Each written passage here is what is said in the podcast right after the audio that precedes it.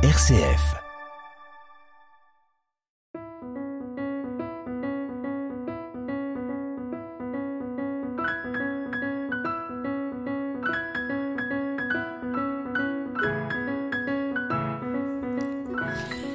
Bonjour à toutes et à tous et bienvenue pour cette dernière émission de la saison, comme euh, Jacques Plaine vient de nous le dire.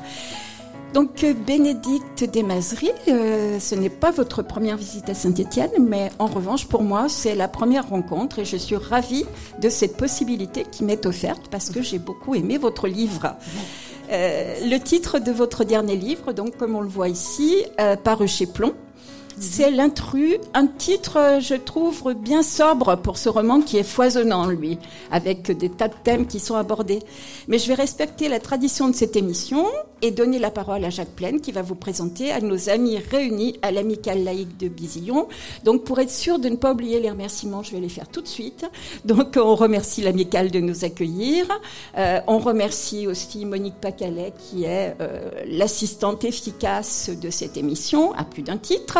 Merci aussi à Louis Reynard qui est le photographe habituel. Euh, merci à Clément Bonsignor pour la mise en onde. Et euh, merci aux amis de Lire à Saint-Étienne et de RCF pour, pour votre présence fidèle. Euh, Jacques, je vais respecter les traditions. Vous avez la parole. Alors, Bénédicte Desmazeries, vous êtes, vous êtes finaliste du prix Charles Roya 2009 pour La vie tranchée et prix Paul Féval 2016 pour Les oiseaux de passage. Vous êtes venu à, notre émission pour ces deux ouvrages et vous nous avez aussi fait l'amitié de venir en 2012 pour L'ombre d'un homme. De venir de loin, puisque si nous sommes sur le même fleuve, vous, vous êtes à l'embouchure et nous, on est presque à la source. Euh, donc, euh, pour être plus précis, vous venez de Nantes, ce qui est quand même euh, très, très courageux de, de votre part par ces chaleurs. Euh, vous êtes journaliste, auteur de documentaires audiovisuels. On vous doit euh, six romans et aussi, et aussi Le Roi Jeanne, euh, qui est un livre, euh, on peut dire rien qu'aucun, Oui, qu'on lit pas de la même façon avec des lunettes ordinaires qu'avec des lunettes rouges. C'est même très différent. Voilà. Ah, ça donne envie de le lire. oui effectivement c'est une bande dessinée qui a été euh, imaginée par ma fille euh, Marine Desmazeries, qui est illustratrice et bédéiste. Et donc c'est un récit euh, qui s'adresse, j'allais dire, aux jeunes adolescents et aux jeunes adultes et aux adultes. Voilà, c'est l'histoire d'un roi qui abuse de son pouvoir. Et puis quand on met un calque, on tombe sur un roi qui est totalement dénudé dans un royaume où tout le monde vit tout nu. Et là, euh, bah, il y a d'autres questions qui se posent. voilà, sur euh, ce, ce- ce roi se trouve. euh, voilà. Alors, on ne peut pas faire profiter de ce roi tous les Ouais. auditeurs d'RCF. Par contre, tous ceux qui ont fait l'amitié de venir pourront voir le, le roi Jeanne Oui. avec le calque rouge. Voilà, tout à fait. Avec un D'accord. calque Il faut, des, il faut des privilèges pour les Voilà. gens qui se sont déplacés, c'est normal. En tout cas, c'est toujours un plaisir. Je tenais à le dire avant de commencer, c'est toujours un plaisir. Euh, Je serais même venue de plus loin parce que je suis toujours très bien accueillie et vraiment, je suis ravie de venir ici à chaque fois. Voilà. Merci, Merci. à vous. Alors dans ce livre, comme je l'ai dit en commençant, euh, vous abordez une grande quantité de thèmes. Euh, et en particulier, donc j'ai un peu regardé euh, qui vous remerciez, et j'ai vu que vous euh, avez adressé des remerciements à une dénommée Marie, et vous l'avez remerciée pour euh, son éclairage sur les parentalités douloureuses. Donc, qu'est-ce que c'est le point de départ de, de l'écriture de ce roman? Vous aviez envie d'écrire un roman sur ces parentalités douloureuses? Alors non, euh, c'est venu de façon tout à fait mystérieuse, mais je vais quand même vous faire part du mystère que j'aurais un peu de mal à élucider, puisque ça reste mystérieux. Je travaillais à l'époque sur un roman sur le temps, et donc c'était un personnage qui était complètement déréglé dans le temps, et à un moment donné, je me suis retrouvée avec une, une femme euh, assez âgée qui se retrouvait face à une petite fille, et cette petite fille était finalement elle-même plus jeune. Et j'ai complètement bloqué. J'arrivais plus à écrire du tout, du tout, du tout. Je me suis dit, mais qu'est-ce qui se passe? Et je me suis aperçue qu'en fait, il y avait une histoire de, parentalité, enfin de mère et de fille dans cette histoire. Et, et, voilà, je me suis dit, bah, ça doit être de ce côté-là. Et puis un matin, je me suis, mais je vous assure que c'est la première fois que ça m'arrive. Hein, donc je me suis réveillée un matin et j'avais toute l'histoire de l'intrus en tête. Et c'est comme ça que ça a démarré. Donc vous voyez, ça reste un peu un mystère. Pas... Donc là, c'était pas comme votre héroïne, son ventre qui prenait de l'ampleur en une nuit. Vous, c'était votre livre qui euh, trouvait son son accroche en une nuit. Oui, oui, oui, il y a un peu de ça. C'est vrai, c'est vrai que le parallèle est intéressant parce qu'effectivement. Euh, c'est un peu le même. En une nuit. Oui, exactement. Donc, euh, euh, on abordera bien sûr tous les thèmes que vous évoquiez, hein, parce qu'on a euh, le déni de grossesse, le baby blues, la dépression postpartum, etc., etc. Euh, mais donc, ces thèmes, vous les vous les mettez en scène à partir de à l'aide de trois personnages principaux. Donc, Élise qui est l'élément central, celle grâce à qui euh, cette histoire arrive, cette mhm. histoire se construit. Euh, Romain qui est son, son compagnon, son mari, mhm. et Mina qui est sa maman, et puis peut-être aussi euh, un personnage qui, qui n'est pas là, mais qui est très très présent, c'est Paul, donc le père d'Élise qui est mort il y a peu de temps, et qui vraiment est un personnage qui revient sans arrêt, puisque Mina a beaucoup de mal à, je ne vais pas dire à l'oublier, parce qu'elle ne va pas l'oublier, mais à faire son deuil et à, à, ne pas faire référence à lui euh, perpétuellement. Oui, oui, parce que c'est un, un couple très soudé. Et puis il y a aussi Vanessa qui est l'amie d'Élise, mais euh, qui est un personnage plus fugitif, mais qui est important parce qu'elle habite aux États-Unis. Mm-hmm. Et donc elle va être importante parce qu'elle elle va très bien connaître euh, un élément aussi euh, important de votre narration qui est le fameux reborn. Donc on va en parler, mais on va peut-être reprendre l'histoire depuis le début. Oui. Donc quand euh, votre histoire commence, euh, Élise, euh, qui se prépare pour un marathon, qui est une jeune femme sportive, euh, s'aperçoit qu'elle a quand même quelques problèmes de santé. Bah, c'est-à-dire qu'au départ, c'est l'histoire d'un couple. En fait, ils ont 35 ans. voilà, ils ont un, ce sont des citadins. On dit pas peu importe la ville, elle n'est pas précisée. Et bon, ils s'entendent bien, ils ont un, bah, chacun un bon job, euh, ils ont acheté un appartement, ils ont une belle voiture. Enfin, bon, c'est le, sont très, voilà, sont très classiques, très conformes, qui, voilà, qui ont réalisé leur projet. Voilà, à peu près. Et puis ils s'entraînent pour un marathon. Et euh, la seule chose sur laquelle ils n'étaient pas tout à fait d'accord, mais Élise a fini par l'emporter. Élise ne veut pas d'enfant du tout. Elle est très, Romain très bien voulu la voir, mais mhm. elle, elle est sûre et cette fois-ci, elle a imposé. Et puis un matin, elle s'aperçoit, enfin un jour, elle s'aperçoit que euh, elle se sent pas bien et elle se retrouve enceinte. Elle se dit, bah c'est pas grave, je vais pas le garder, je veux pas d'enfant. Oui, oui, Sauf que, sauf que. Lorsqu'on fait des examens plus approfondis, on s'aperçoit de quoi? Le, gynécologue bah, s'aperçoit de quoi? bah, lui, le, le, gynécologue lui apprend qu'elle a fait un déni de grossesse et que sa grossesse est beaucoup trop avancée. Elle ne peut pas elle ne peut pas, elle peut pas euh, avorter. et voilà. Et donc ça la sidère et elle s'enferme dans le mutisme et son mari a l'idée. Alors sa mère vient s'installer chez elle. Voilà, à la demande, à la demande du mari parce qu'ils se sont un peu désemparés devant cette femme mutique. Oui, et donc euh, il va faire appel à Mina qui est donc la mère. Mm. Jacques, vous voulez demander quelque chose? elle, elle découvre subitement qu'elle est enceinte de 7 mois et demi, mhm. alors qu'elle est plate comme une planche à pain. Ah oui, c'est voilà. Oui, oui, tout à fait, absolument. oui, oui, oui. et, quand, quand, vous dites, euh, elle a, elle, ils, ils, ont une voiture, ils ont un appartement, mm. ça c'est pas fait aussi facilement que ça. La voiture, racontez-nous la voiture, parce que la voiture, elle en les points de la voiture. Ah oui, alors euh, oui, parce qu'en fait, Élise est quelqu'un qui s'est laissé en fait entraîner dans quelque chose qui ne lui ressemble pas tellement, c'est-à-dire que la voiture, elle en voulait pas. Bon, finalement, elle a fini par céder. Euh, l'appartement, elle voulait pas acheter. Elle s'est puis ils s'en sont jamais servis de la voiture. Oui, oui, ils s'en servent pas. Oui, c'est ça. Mm. L'appartement, elle voulait pas parce qu'elle préférait louer. Elle trouve que posséder, euh, bon, c'est pas quelque chose qui lui qui lui tient à cœur. Et Romain l'a encore emporté en disant si si, il vaut mieux posséder. Donc ils ont acheté un appartement, ils ont un crédit de 20 ans. Et le seul endroit où elle a réussi à lui tenir tête, c'est sur l'enfant. Elle a dit ça jamais, jamais d'enfant. Et donc là, alors, évidemment, c'est une déflagration parce que d'un seul coup, lui, il se dit mais finalement cet enfant, là, on peut pas, elle peut pas le refuser. Donc il est content. Et, et elle, elle est euh, Surtout qu'elle ne veut pas d'enfant, elle est enceinte jusqu'aux yeux, mais elle ne veut pas avorter. Ah bah elle, ne peut pas, elle, ne peut pas. Elle, elle, aimerait bien, elle, aimerait bien, mais elle ne peut pas. Ah si, elle, elle aurait souhaité, oui, je pense. Ah hein. oui, oui, oui, je pense Pour elle, au départ, il n'y avait pas de pas de problème. Mm. Mm-hmm. En fait, oui, au départ, c'est voilà, ce que je voulais interroger aussi, c'était le désir et le non-désir d'enfant. Voilà. Donc je, parlais d'une femme qui ne voulait pas d'enfant et qui se retrouve face à une maternité inévitable. Et là, d'un seul coup, il lui reste un mois, à peu près, un petit peu plus d'un mois pour se préparer. Et c'est vrai que les dénis de grossesse, hein, c'est très étonnant parce qu'il y a des dénis de grossesse partiels sur plusieurs mois, par exemple, où là, euh, ça se voit pas du tout, mais même la femme ne le sait pas. C'est-à-dire que c'est pas une maternité cachée, c'est une maternité euh, ignorée, déniée. Et c'est ce qui se passe pour elle. C'est ce qui se passe pour elle. Et à partir du moment où le déni est levé, c'est-à-dire on, la réalité est là, eh bien, euh, le, ventre se met à pousser en quelques heures. Enfin, reprend sa forme initiale. Mais, là, c'est ce que vous dites, mais ça m'a paru bizarre. Ah oui, mais c'est ah non, non, non, ah c'est observé dans, ah des, dans des cas. Oui. Ah oui, non, tout ça, ça existe véritablement.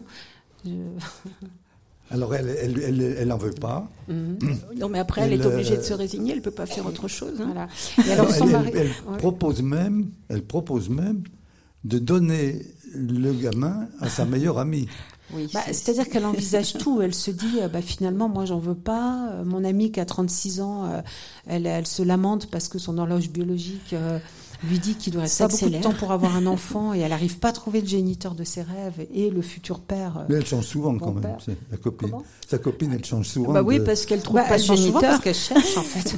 elle cherche un père, elle cherche un, elle cherche un compagnon, mais surtout un père idéal. Et, elle n'y arrive pas. Donc euh, lui dit, bah, à la limite, je pourrais lui donner mon enfant. Et pourquoi elle, elle en veut? Moi, j'en veux pas. C'est pas très juste cette affaire. Alors, ce qui est intéressant, euh, c'est que donc elle est, elle est plongée dans un profond mutisme quand elle découvre qu'elle ne pourra pas avorter et qu'elle devra avoir cet enfant, et que euh, c'est une, un événement assez extraordinaire qui l'a fait sortir du mutisme.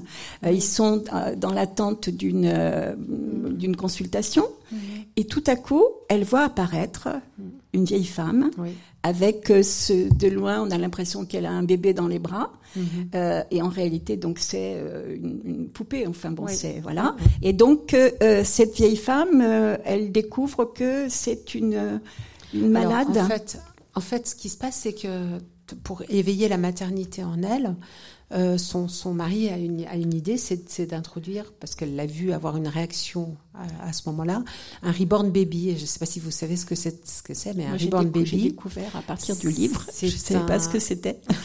C'est une, c'est une poupée. Enfin, c'est une poupée, c'est la copie d'un nouveau-né. C'est une poupée hyper réaliste. Euh, ça existe aux États-Unis, euh, pas mal. Euh, ça existe aussi dans d'autres pays. C'est souvent des collectionneuses qui font ça, mais ça ressemble vraiment à un nouveau-né. Moi, j'en ai tenu un dans les bras. C'est très très étonnant. Ça se coule euh, contre soi. Et, euh, et c'est souvent utilisé, enfin parfois, parce que je dis souvent, mais c'est un peu exagéré, dans les EHPAD ou les maisons de retraite auprès de malades d'Alzheimer, en fait parce que ça les soulage, hommes comme femmes hein, d'ailleurs, de tenir ce, ce cet enfant, ce faux enfant en fait, qui a le poids, euh, le, la peau, le, toutes les caractéristiques d'un véritable enfant. Donc ça rappelle des. C'est très important parce que toute l'histoire, elle tourne autour. vous l'appelez un reborn. oui, oui, c'est ça. Donc, donc c'est pas une vraie poupée parce que bah, elle, n'est pas froide. Bah, c'est ni, ni une vraie. Alors, faut pas trop, trop tout dire non plus. Un vrai nouveau-né. C'est ni une, ni une vraie euh, poupée, ni un faux nouveau-né. Enfin, c'est, c'est, en fait, à travers l'existence de cet enfant qui est introduit dans, la, dans leur maison, en fait, il introduit ce faux bébé dans la maison en, disant à la mère d'Élise, eh ben, ta mère, en disant à Élise, ta mère va venir te montrer comment on s'occupe d'un nouveau-né, puisqu'elle est tellement, en se disant, il faut absolument qu'on arrive à la faire sortir de son mutisme. Et donc sa mère s'installe et l'initie à cette maternité express avec ce faux bébé. Et, mais la difficulté, c'est qu'on ne joue pas comme ça impunément du vrai et du faux. Et ça réveille des choses chez les uns et chez les autres. Ça va faire bouger tout le monde. Et à la naissance, en fait, du bébé, parce que le roman court sur deux mois. Oui. Le dernier mois de grossesse et le premier mois qui suit la naissance du vrai bébé. Et là, à un moment donné, il y a le vrai et le faux qui vont cohabiter. Qui vont cohabiter pas toujours très facilement. Non, bah non, parce que ça crée une inquiétante étrangeté. Enfin, c'est ce que je, moi, c'est ce qui m'intéressait de, d'explorer de, un petit peu. C'est et surtout euh, toutes les euh, tous les tourments de la maternité, toutes les questions qu'on peut se poser euh, quand on se retrouve à devenir mère sans le vouloir, sans le vouloir, sans y être préparé du à tout, avoir une difficulté d'attachement. Qu'est-ce que c'est qu'un désir d'enfant aussi? Est-ce que c'est son propre désir à soi? Est-ce que c'est le désir de quelqu'un d'autre? Qu'est-ce que qu'est-ce qu'un enfant apporte de, en arrivant, en venant au monde? Oui, surtout dans ce couple où elle avait bien dit qu'elle n'en voulait pas et où son mari s'était résigné à, mm. par amour à accepter euh, ce qu'elle souhaitait. Mm. Oui, mais, là, en fait, c'est un, ménage à trois.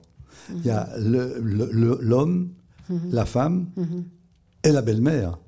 Parce que la belle-mère, elle a pris une, position, une, importance dans le couple ah bah qui est énorme. Alors pourquoi elle a pris cette importance, cette belle-mère?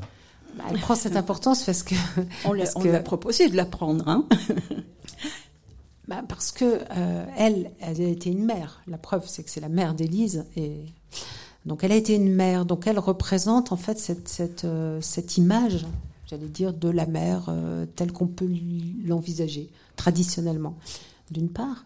Ensuite, euh, elle, est, elle témoigne des relations aussi avec sa fille, qui sont des relations très fortes. Je, voulais également parler des relations mère-fille, et notamment quand il y a une maternité qui s'invite dans, dans, cette histoire.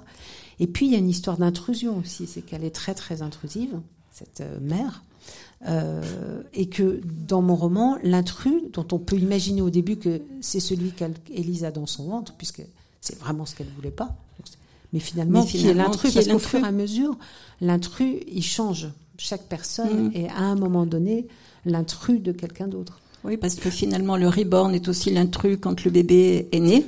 Mhm. euh, le, le, le, la mère devient mhm. très vite euh, une, une, euh, présence un peu encombrante dans la dans la famille parce qu'elle prend de plus en plus de place parce que elle ça lui a rappelé un certain nombre de choses oui, aussi. Mais la, la, mère elle a, elle a elle a cette importante parce que parce que son, son mari est mort il y a peu de temps et c'était un amour important.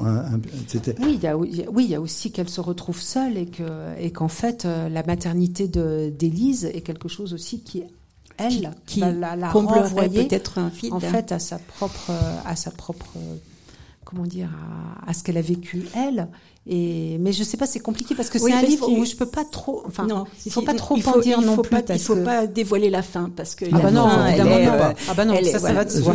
On va, on va dire, il faut pas divulgacher le mot à la mode. Ah non, non, non, non, non, non, non, ça on peut pas dire parce qu'en fait l'histoire, si vous voulez, le déni de grossesse pour moi, c'était un point de départ. En fait, c'était un prétexte pour explorer qu'est-ce qui se passe euh, dans cette maternité inattendue. C'est-à-dire qu'est-ce que le vivant va bousculer dans toutes ces représentations? C'était un couple, tout était bien calé, ils faisaient se préparer pour le marathon, ils, sont propriétaires, ils ont une voiture, ils ont une belle-mère, ils ont enfin tout est bien organisé. Il est chef d'entreprise. Il est chef d'entreprise, c'est presque froid, enfin ils sont tous dans une sorte de représentation. Et à un moment donné, euh, ils ont aussi une représentation de la, maternité telle qu'on peut tous les la voir. C'est-à-dire qu'il y a beaucoup d'injonctions autour de la maternité. Il y a des injonctions familiales, il y a des injonctions conjugales, il y a des injonctions sociétales.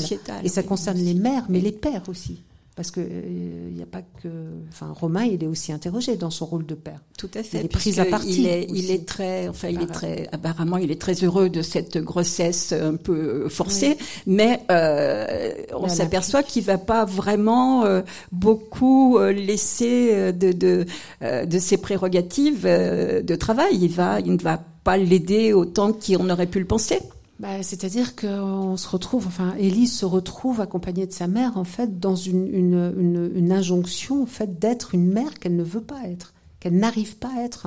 Et, euh, et le lien qu'elle n'arrive pas à créer avec son enfant au départ, euh, je me demandais, moi, est-ce que cette histoire de lien, en fait, de mère-enfant, est-ce que c'est quelque chose d'automatique?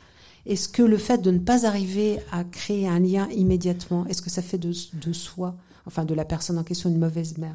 En admettant qu'il existe des bonnes mhm, mères, bien sûr. ce à quoi je ne crois pas. Mais il y a autant de maternité qu'il y a de mères, et il y a autant de... Enfin, vous savez, on dit on n'est pas de femme, on le devient, mais on n'est pas mère, on le devient. Et moi, je rajoute ou pas. Parce qu'il y a aussi des personnages dans mon roman qui ne veulent pas d'enfants. Oui, oui, on s'en aperçoit au fur et à mesure qu'on en découvre. donc voilà, donc il y, a beaucoup de choses qui sont explorées à travers l'arrivée de cet enfant qui va faire bouleverser, qui va, qui va bousculer toutes les représentations des uns et des autres et tout ce que chacun s'est construit par rapport à sa propre histoire individuelle dans, dans, dans la maternité, dans le lien mère-fille, dans le lien père, père enfant aussi. Il y a une chose que je trouvais intéressante. Le, père, la, belle-mère, il en a plein le dos. Ah bah oui, non, mais elle est pesante, la, elle est pesante, la belle-mère. oui, mais enfin, en même temps, c'est quand même lui qui l'a introduite dans la maison, hein, donc. c'est vrai, il, a, non, il en a plein le dos, mais il va, il va, la, il va la chercher quand euh, il a un conseil d'administration. Oui, quand ça l'arrange, ouais. Bah oui. Et il voudrait qu'elle s'éloigne de temps en temps, mais c'est pas si facile que ça finalement. Alors j'avais envie de dire quelque chose là, euh, puisque euh, quand j'ai le moment où cette vieille femme apparaît, où elle fait sortir Élise de son mutisme, elle chante une chanson avec des voilà. Et donc cette chanson, elle est importante, non seulement parce que pour cette vieille femme, elle, mm. l'aide à, à, retrouver des souvenirs, mais aussi parce que apparemment, elle éveille des souvenirs chez Elise. Mm. Donc c'est peut-être sans doute une chanson aussi que sa maman chantait. Oui, c'est Donc j'ai recherché euh, cette chanson. Enfin, j'aurais cherché, oui, si je l'ai trouvée. Et puis euh, Clément m'a servi d'intermédiaire. Donc euh, euh c'est une chanson de Manique euh, qui s'appelle qui s'appelle euh, berceuse pour un petit enfant à naître. Alors on n'est pas du tout dans la même dans le même la même situation. Mmh. C'est une mère qui est heureuse d'attendre un enfant, mais j'ai mmh. trouvé que c'était intéressant justement d'avoir ces paroles.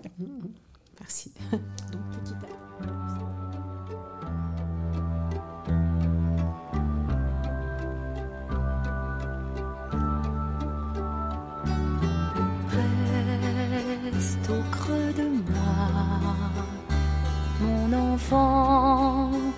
mon tout petit. Reste au creux de moi. Le voyage n'est pas fini. Je sens que tu es là, enveloppé de nuit. J'écoute sous mes doigts mon qui frémit. Je ne sais pas encore où cognera le fruit, ni le cri de mon corps en m'arrachant ta vie.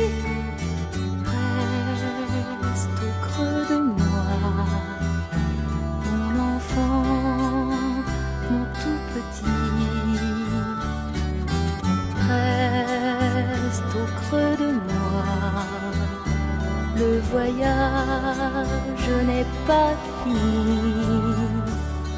Je suis ton horizon, ta bouche et ta chaleur, ma plus belle chanson, c'est le pas de ton cœur. Et quand revient le soir, tu m'offres la douceur de tes sursauts bavards et je t'apprends par cœur. Chanson, mais on ne va peut-être pas l'écouter jusqu'au bout. Non, non, non, non parce qu'elle est longue, effectivement. Euh, c'est une chanson euh, qui avait été euh, reprise dans un documentaire dans les années 80. Moi, c'est comme ça qu'elle m'est revenue en, fait, en mémoire. il y avait eu un documentaire très intéressant à l'époque d'un pédiatre américain qui s'appelait Terry Brazelton, qui était Le bébé est une personne. Et ça a été une grosse révolution dans les années 80 parce qu'on n'imaginait pas que le nouveau-né avait autant de, de, de, capacités, euh, euh, de connaissances et de, et de, oui, de capacités. Et c'était fascinant, mais vraiment fascinant. Et il y avait cette, euh, cette chanson. Cette chanson? Oui, il parlait d'autonomie, il parlait de toutes, toutes, ces, toutes ces méthodes qu'on n'utilisait pas. oh, maintenant, ça a beaucoup, beaucoup, beaucoup évolué. Ah bah oui, bah aujourd'hui, maintenant, c'est très, très, très différent. Mais. Et alors, effectivement, c'est pas. Il y, a un peu de. Il y a à la fois parce que dans ce roman, c'est effectivement l'histoire d'une maternité complètement bouleversée et d'une absence de, de, de lien euh, maternel. Et en même temps, il y a aussi euh, toutes ces interrogations. Enfin, j'ai rencontré par exemple des femmes qui étaient soit en de grossesse, soit qui avaient des difficultés d'attachement. Et finalement, ça témoignait d'une, contrairement à ce qu'on peut croire, euh, d'un grand amour en réalité, parce que c'est un grand sens des responsabilités. C'est qu'il y, a des femmes qui m'ont raconté que la responsabilité de mettre au monde un enfant, d'un seul coup, les avait totalement dépassées. Submergées. quelque chose submergé. Voilà. Et que et moi, je, je, je, trouve ça intéressant euh, j'avais très envie dans ce roman, même si c'est complètement de la fiction, de dire ça, de dire tout ce qu'on, tout ce que sur la maternité on n'ose pas dire, que c'est non pas si drôle que ça, que, non, tout c'est pas, naturel, naturel, si qu'il y a plein de choses qui sont compliquées et que c'est pas parce que c'est compliqué que euh, on s'y prend mal ou qu'on est une, encore une fois ce concept de mauvaise mère que j'aime pas, mais que qu'on ne répond pas. C'est pas parce qu'on ne répond pas aux injonctions qu'on qu'on fait mal. Enfin, voilà. Ça, ça me paraissait euh, très, très. C'est vrai que, c'est vrai quand même que vous avez, euh, à, travers Élise, vous réunissez quand même un certain nombre de choses que peuvent euh, que peuvent suivre les mères qui viennent d'accoucher, parce qu'il y a donc ce déni de grossesse au départ. Après, donc il y a le fait qu'elle n'arrive pas à s'attacher à ce à ce mm. bébé. Finalement, elle était plus attachée au reborn qu'à son vrai enfant. En fait, c'est ça qui m'intéressait. Je me disais, qu'est-ce qui se passe? En fait, en, en littérature, en écrit, en, oui, dans la littérature, on se pose toujours la question et si? C'est-à-dire, on envisage quelque chose et si? Et si? Et si on s'attache plus à un, faux bébé qu'à son propre enfant? Qu'est-ce qui se passe et qu'est-ce que ça dit de nous? En fait, qu'est-ce que ça dit de l'âme humaine? Qu'est-ce que ça dit de tout ce qui peut nous, nous perturber? Et on est plein de méandres tous, les uns et les autres. Et en plus, ce faux bébé, c'est aussi une réplique. Euh, du, du, baigneur ou de la poupée qu'on donne à la petite fille, beaucoup plus à la petite fille qu'au petit et garçon. ça évoque beaucoup de souvenirs d'ailleurs quand elle a ce reborn et que sa mère la, lui apprend comment s'occuper d'un bébé. Pour toutes les deux, ça évoque beaucoup le, le souvenir d'une poupée qui a été très importante dans l'enfance euh, d'Élise. Oui, mais ça, ça, ça, évoque aussi cette, euh, ce jeu en fait qui est institué dès l'enfance de je joue à la maman aussi. Et là, d'un seul coup, elle, qui a tellement joué à la maman quand elle était petite fille, elle n'est pas capable d'être une maman. Oui, elle n'arrive pas. Euh, avec, le reborn, elle est un peu arrivée à nouer des liens, mais bon, avec le reborn finalement. Bah, oui, parce que le reborn, si vous voulez, c'est un, un faux. Donc, euh, s'il tombe, il se fait pas mal. Hein. Voilà, on peut pas lui faire de mal, on peut pas mhm. le blesser, on peut pas.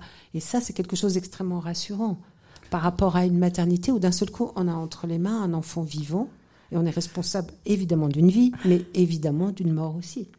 Oui, donc il y a l'épisode du bain en particulier euh, qui, euh, qui l'épisode du bain. Je pense que toutes les mamans, même celles qui prennent conscience, celles qui sont très heureuses d'avoir un enfant, euh, c'est une angoisse quand même hein, de je pense cet que enfant qui peut bouger. Qui... Mm. bien sûr, je pense que ce sont des interrogations que tout le monde a.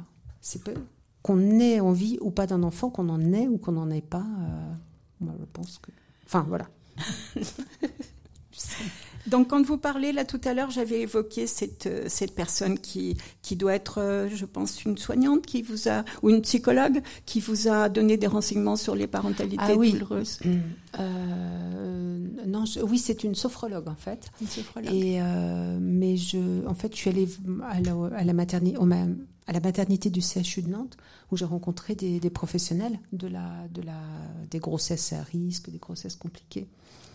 Voilà, qui, donc qui vous ont euh, parlé de quelques cas, bah, euh, qui, qui m'ont, oui, qui m'ont expliqué, qui ont répondu à vos questions, qui ont répondu à mes, à mes questions aussi, parce que euh, j'avais à cœur aussi que psychologiquement, ce que j'avais inventé, ce que j'imaginais puisse fonctionner, soit, soit possible. Soit, oui, soit possible, parce qu'en fait, il s'agit de, même si tout est fictionnel, il s'agit de, de la réalité, de, de ce qu'on peut vivre et éprouver.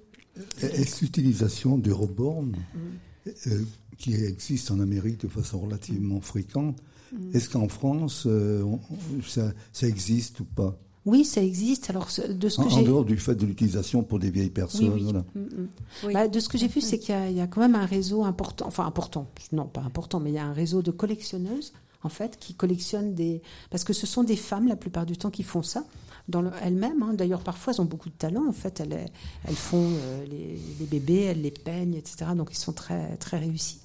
Et puis, j'ai vu, par exemple, un documentaire sur une jeune fille qui a, je sais pas, elle doit avoir 14 ans. Elle s'est un peu exclue de la vie sociale et elle a deux, deux, deux poupées ribandes qu'elle soigne. Elle les emmène au restaurant, elle les emmène euh, c'est quand même très troublant. Enfin, y a, y a, là, il y, y, a une frontière qui peut ah oui, qui est difficile à franchir. Oui, mais là, ça ne dépend plus du collectionneur. Ah oui là, là, on sort du cadre. Non, mais je sais que, par exemple, il n'y a pas... Il y a une, femme qui fabriquait des, des reborn baby qui dit bah, quand une femme vient boire en disant euh, j'ai perdu mon nourrisson, je vous donne la photo, je voudrais le même, elle refuse parce que psychologiquement c'est quand même très c'est très limite. C'est pas Mais je ne peux pas savoir plus que ce que j'ai pu voir sur Internet ou, ou avoir au téléphone avec. Et donc, est-ce que, est-ce qu'on vous disait qu'on utilisait aussi ces ribbons pour des femmes justement qui avaient du mal à, à devenir mère à, à... Non, non c'était pas, pas, dans non, ces circonstances-là. Non, non, non, non, non, ça je pense pas. Je, je, non, je pense pas parce que justement psychiquement c'est quand même très. Euh, enfin, oui, c'est difficile, ouais. c'est une c'est une réalité difficile à manipuler quand même. Hein. Comme vous bah, disiez, là, faut pas franchir oui, je pense certaines que risqué, oui, à cet endroit-là. Oui. Non, puis moi, moi l'idée c'était surtout de d'essayer de, d'approcher vraiment ce qui peut ce qui peut agiter en fait, ce qui peut nous agiter. Quand je dis nous, c'est l'être humain, hein, nous agiter de l'intérieur, voilà, et, et nous bousculer. C'était c'était ça que c'était ça, moi, qui m'intéressait d'explorer avec le plus de justesse possible. C'est pour ça que j'ai fait appel euh, à des psychologues pour leur demander un peu euh, leur voilà. avis et, et ouais, puis leur expliquer oui. mon idée. Et, euh, mais euh, c'était si bon, voir ça marchait. si elle était, si elle marchait. Et on vous a rassuré. Ah oui, oui, oui, oui non, c'était. Alors tout à l'heure, quand on parlait des pères, euh, donc vous abordez aussi le, le, le, problème de la place du père dans ce, oui. ce nouveau trio. Là, oui. c'est plus qu'un trio puisqu'il y a la maman aussi qui reste un petit peu présente.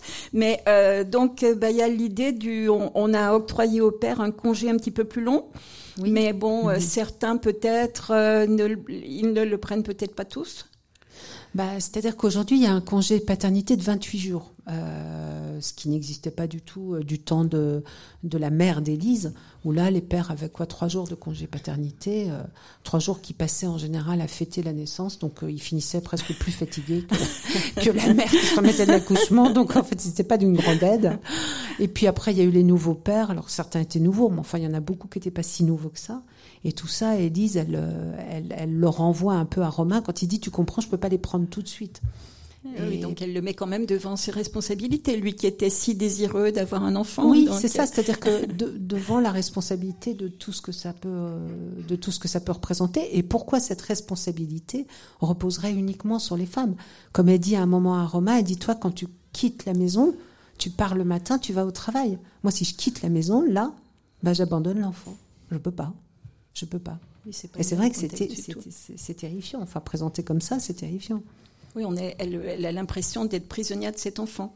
Elle oui. qui était très sportive, qui préparait un marathon, euh, mm -hmm. euh, là, elle a dû. Au départ, elle pensait qu'elle allait continuer à préparer son marathon, puis mm -hmm. elle s'est vite aperçue quand elle, mm -hmm. son ventre a pris l'ampleur normale pour une grossesse de 7 mois et demi, que bon bah elle pouvait plus aller courir comme elle le souhaitait, quoi. Que mais, euh... mais Elise, j'ai poussé, j'ai poussé son, son, son, sa réaction à son paroxysme.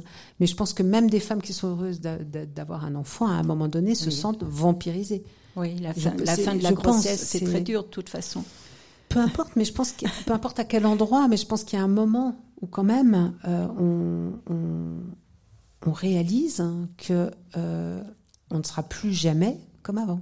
Quand on a, met un enfant au monde, qu'on soit un père ou une mère, on ne sera plus jamais seul et on ne sera plus jamais pas responsable de cet être. Et donc elle, elle le réalise d'une manière euh, assez cruelle puisque elle, mm. elle était vraiment euh, contre le, le fait d'avoir un enfant. C'était mm. une chose qu'elle n'avait pas du tout envisagée dans sa vie. Euh, donc là, pour ces personnages, quand on a parlé de, de l'intrus, on a vu que l'intrus, ça pouvait être, euh, ça pourrait être le rebound, ça pouvait être le bébé qui arrive, ça pouvait être Mina, mm -hmm. parce que Mina, elle devient euh, très. Mm -hmm. Oui, il y a aussi une, une, personne un peu envahissante, c'est Vanessa l'amie qui habite aux États-Unis parce que elle, enfin, elle, elle est à la fois euh, quelqu'un de très important pour Élise, mais en même temps, elle est l'image de ce qu'était Élise quand elle n'avait pas encore d'enfant, même si elle, son désir, c'est apparemment d'avoir un enfant. -hmm. Mais bon, oui, peut-être que elle, oui, ça va évoluer. Elle est différente d'Élise, non Elle lui ressemble pas parce qu'en fait, quand elle revient des États-Unis, effectivement, elle est partie en résidence euh, et euh, en résidence parce qu'elle est peintre. Elle, voilà. Et donc, elle, quand elle revient en France, elle est très différente de son amie Élise parce que elle, au contraire, elle, elle veut, elle veut un enfant. Donc, euh, donc, elle, elle s'affronte là-dessus. Et la sœur de Vanessa, euh, qui est enceinte en même temps que c'est vrai que j'ai plus, plus pensé à elle. Elle est importante aussi. Oui, elle est importante parce qu'alors elle, euh, elle, c'est la perfect mum. Alors vraiment, euh, c'est euh, sur les réseaux sociaux, elle se montre et ça, ça j'ai beaucoup regardé. Effectivement, il y a des injonctions sur les réseaux sociaux inconscientes, mais des, des, messages qui sont incroyables. Ça, on voit des mères parfaites qui viennent d'accoucher avec des bébés impeccables, tout va bien. Enfin, c'est c'est juste impossible. Ça n'existe pas. Mais on est dans la représentation. Et moi, c'est vraiment, c'est aussi un livre sur la représentation. Et oui, parce que c'est très, très dangereux cette représentation pour une mère mm. normale entre guillemets, mm-hmm. euh, qui mm. euh, bon, qui doit affronter la fatigue, qui doit bah, affronter le manque de temps. Euh, et là, elle a cette image idéale d'une mère qui réussit tout. Voilà, ce sont en fait, on, ce sont de, de, de, dans ces réseaux-là, en fait, on, on j'allais dire, on, on, véhicule une image comme ça qui est, qui c'est un peu comme les magazines avec des femmes absolument parfaites. C'est une image qui qui n'existe pas, qui est totalement fausse hein, et qui c'est bien. On a de la musique, c'est très oui, bien. Oui, on n'a pas mis de virgule, donc vous mettez des virgules, Jacques, c'est parfait. c'est la ponctuation de l'émission. et, euh, et donc, euh, oui, ce que je veux dire, c'est que ces réseaux donnent des représentations qui sont finalement des injonctions déguisées. C'est-à-dire qu'une femme qui va pas, qui va être épuisée, euh, qui se trouvera moche comme tout, qui n'arrivera pas à, eh ben, elle, elle, elle, elle, on lui renvoie constamment une image de ce qu'elle ne peut pas être. Et ça ne peut que créer du doute, de l'angoisse. Euh, de la culpabilité. Enfin, c'est et, éventuellement des, une dépression, parce que il y a aussi des dépressions post-partum. à égaler ce modèle. Bah oui, tout en sachant qu'il est qu'il est qu'il est qu'il est impossible, inaccessible, mais quand même, ça. On le sait, mais malgré tout, ça reste une petite euh, une petite inquiétude. Oui, voilà. On va, va pas aller, on va pas tout dire, mais euh, et elle, Véro, Véronique, elle est comme ça. Elle, c'est voilà, elle elle fait tout bien. Oui. voilà. donc en apparence, elle fait tout bien. Euh, et donc, alors, ce qui était assez amusant, c'est qu'il y avait une sorte de compétition euh, entre entre elle et Lise euh, sur celle qui accouchera en premier. Je crois qu'elles vont pratiquement avoir accouché en même temps, ah si je me souviens bien. C'est un, oui, ça, une, petite petit, anecdote. Une petite anecdote. C'était pour brosser le, voilà, le personnage. Le personnage, oui. donc, on a abordé le le, père, le problème du père, qui finalement n'arrive pas aussi bien que ça à se mettre dans le moule du, du très bon père, malgré tout. Et puis, et puis il y a deux pères, parce que le Paul, le mari mm. de, enfin le beau-père, le père d'Élise, qui est mort il y a quelques mois, c'était une figure euh, tutélaire. C'était un homme très important. C'était mm. lui, c'était un père qui, qui, qui, qui s'entendait très très bien avec son gendre et qui était un modèle aussi pour son gendre et un modèle pour sa fille. Donc il y, a, aussi en creux l'ombre de ce père. Euh, et on s'aperçoit que ce père, il était vraiment Il faut dire très, aussi que le, le, important. le, genre, le, père a, a, quand même une, une enfance compliquée puisque son père, euh, ah lui, mm. n'a jamais voulu le voir, n'a même, je le reconnais, il l'a même pas invité à son mariage quand il s'est marié, mm, mm. et que sa mère est morte euh, très rapidement d'un cancer. Donc il a eu une, une enfance. Euh, oui, Romain, c'est vrai. Romain, il n'a pas, il a pas d'image de famille en fait parce que son père, il est, il est, fâché avec lui, il le voit pas. Sa mère est morte quand il était relativement jeune et elle est tombée malade très vite après sa naissance. Euh, donc, euh, il, il, a, il a pas de modèle familial, parce qu'il y a ça aussi. C'est qu'est-ce que, comment, enfin, comment devenir père quand on n'a pas eu soi-même un père? Comment devenir mère quand on n'a pas eu soi-même une mère? Enfin, alors c'est pas le cas d'Élise parce qu'elle a eu une mère, mais une mère qui est peut-être pas le modèle qu'elle souhaiterait imiter. Bah, c'est-à-dire qu'il y a surtout euh, il y a une histoire de transmission aussi. En fait, quand, on, quand, quand un enfant vient au monde dans un couple, euh, forcément, il est dans une lignée, il s'inscrit dans quelque chose. Il est pas comme ça, il tombe pas du ciel. Donc, euh, donc il y a l'histoire individuelle de chaque parent qui vient s'inscrire, plus euh, plus l'enfant lui-même, c'est-à-dire ce qu'il est et tout ce qui vient bousculer. Et, et voilà. Donc effectivement, la, la, transmission et les histoires de chacun vont peu à peu apparaître et éclairer les comportements des uns et des autres au fur et à mesure du, récit. J'ai du mal à lire le livre mm. en tant qu'homme de la même façon que vous. Ah oui, mais oui, non, mais sûrement. J'ai l'impression d'un brave type qui est tombé sur une femme qui, qui l'emmerde, c'est pas possible, et, et, d'une belle doge invivable, et, et qu'il essaye de, de, de ah, se défendre avec un boulot qu'il a, qu'il absorbe aussi, et qui, qu'il a un mal fou à, à, à gérer des, deux personnes ingérables. Mais on peut, on peut, on peut voir aussi les choses comme ça. Hein. Voilà, donc c'est c'est l'image que vous que vous avez de ce lui pour lui vous le plaignez beaucoup ce Romain euh, Jacques. Vous trouvez qu'il a qu'il a pas de chance quoi. Il est dans un foyer. euh, heureusement que c'est un fils qu'il a eu et pas une fille. On peut le voir comme ça. Après, euh, après, je, je- la dernière fois, il y avait un homme qui l'avait lu et qui, met- qui, qui, se, qui se retrouvait lui dans ses gestes euh, autrefois de père et tout. Je pense que tout dépend aussi de. Il peut, il peut être. Alors, c'est un roman. Je, je tiens à le préciser, qui ne juge rien. Je, c'est pas du tout une condamnation de des femmes qui ont des enfants qui en veulent, des femmes qui n'ont pas d'enfants qui n'en veulent pas, des femmes qui en ont et n'en veulent pas, qui n'en ont pas et qui en veulent. Enfin, tous les cas de figure qui peuvent exister. C'était pas du tout le, le, le- propos. Donc c'est pas du tout euh, contre euh, les hommes, les femmes. Les... C'est un roman où, euh, où, où tout peut exister et où je pense que chacun, effectivement, l'interprétation de Jacques est tout autant entendable que la vôtre, que la mienne, que celle de, je sais pas, chaque, chaque lecteur et lectrice trouvera, en fait, trouve dans son dans, dans, dans les personnages quelque chose qui lui, qui lui parle d'une façon euh, personnelle. Mais ça, c'est ça c'est normal, c'est la proje- Alors, de toute façon, on arrive à la fin de notre Mhm. émission, Mhm. donc euh, on va renvoyer les lecteurs à Mhm. leur lecture personnelle et euh, à trouver leur, leur explication. Et ce qui est très intéressant, c'est que euh, vous avez semé petit à petit un certain nombre d'éléments et qu'on va découvrir euh, dans la dernière partie du livre, Ah un oui, certain nombre de côté- choses. Il y a un côté suspense. Il y a un côté suspense et puis Mm. mais, mais on s'aperçoit que euh, c'était quand même il y avait un certain nombre de choses que que vous avez fait germer et que euh, vous avez très bien conduit le, le lecteur à découvrir ce que vous lui faites découvrir. Bah, il y a un tissage, oui. Il y a un tissage qui est très réussi. Merci, Merci beaucoup. Merci. Merci beaucoup. Et donc comme nous l'a dit Jacques, c'est la dernière. Ah ben bel été à tous alors.